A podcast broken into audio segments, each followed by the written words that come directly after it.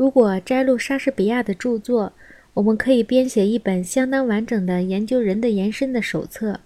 有人会说，莎士比亚在《罗密欧与朱丽叶》的几句广为人知的台词中，是不是就是在指电视？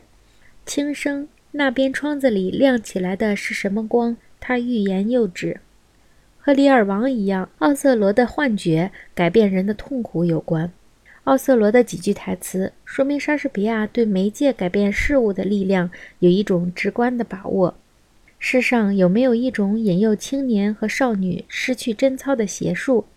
罗德利哥，你有没有在书上读到过这一类事情？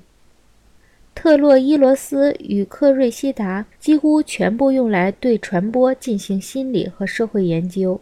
莎士比亚再次表明他的认识。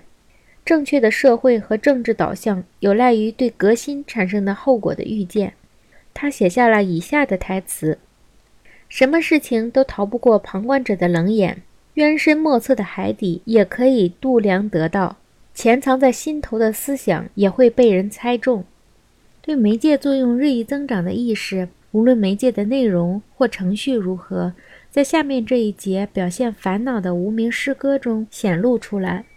在现代思潮里，即使事情并非如此，不起作用的东西确确实实存在；只写隔靴搔痒的东西，也被看作是睿智有才。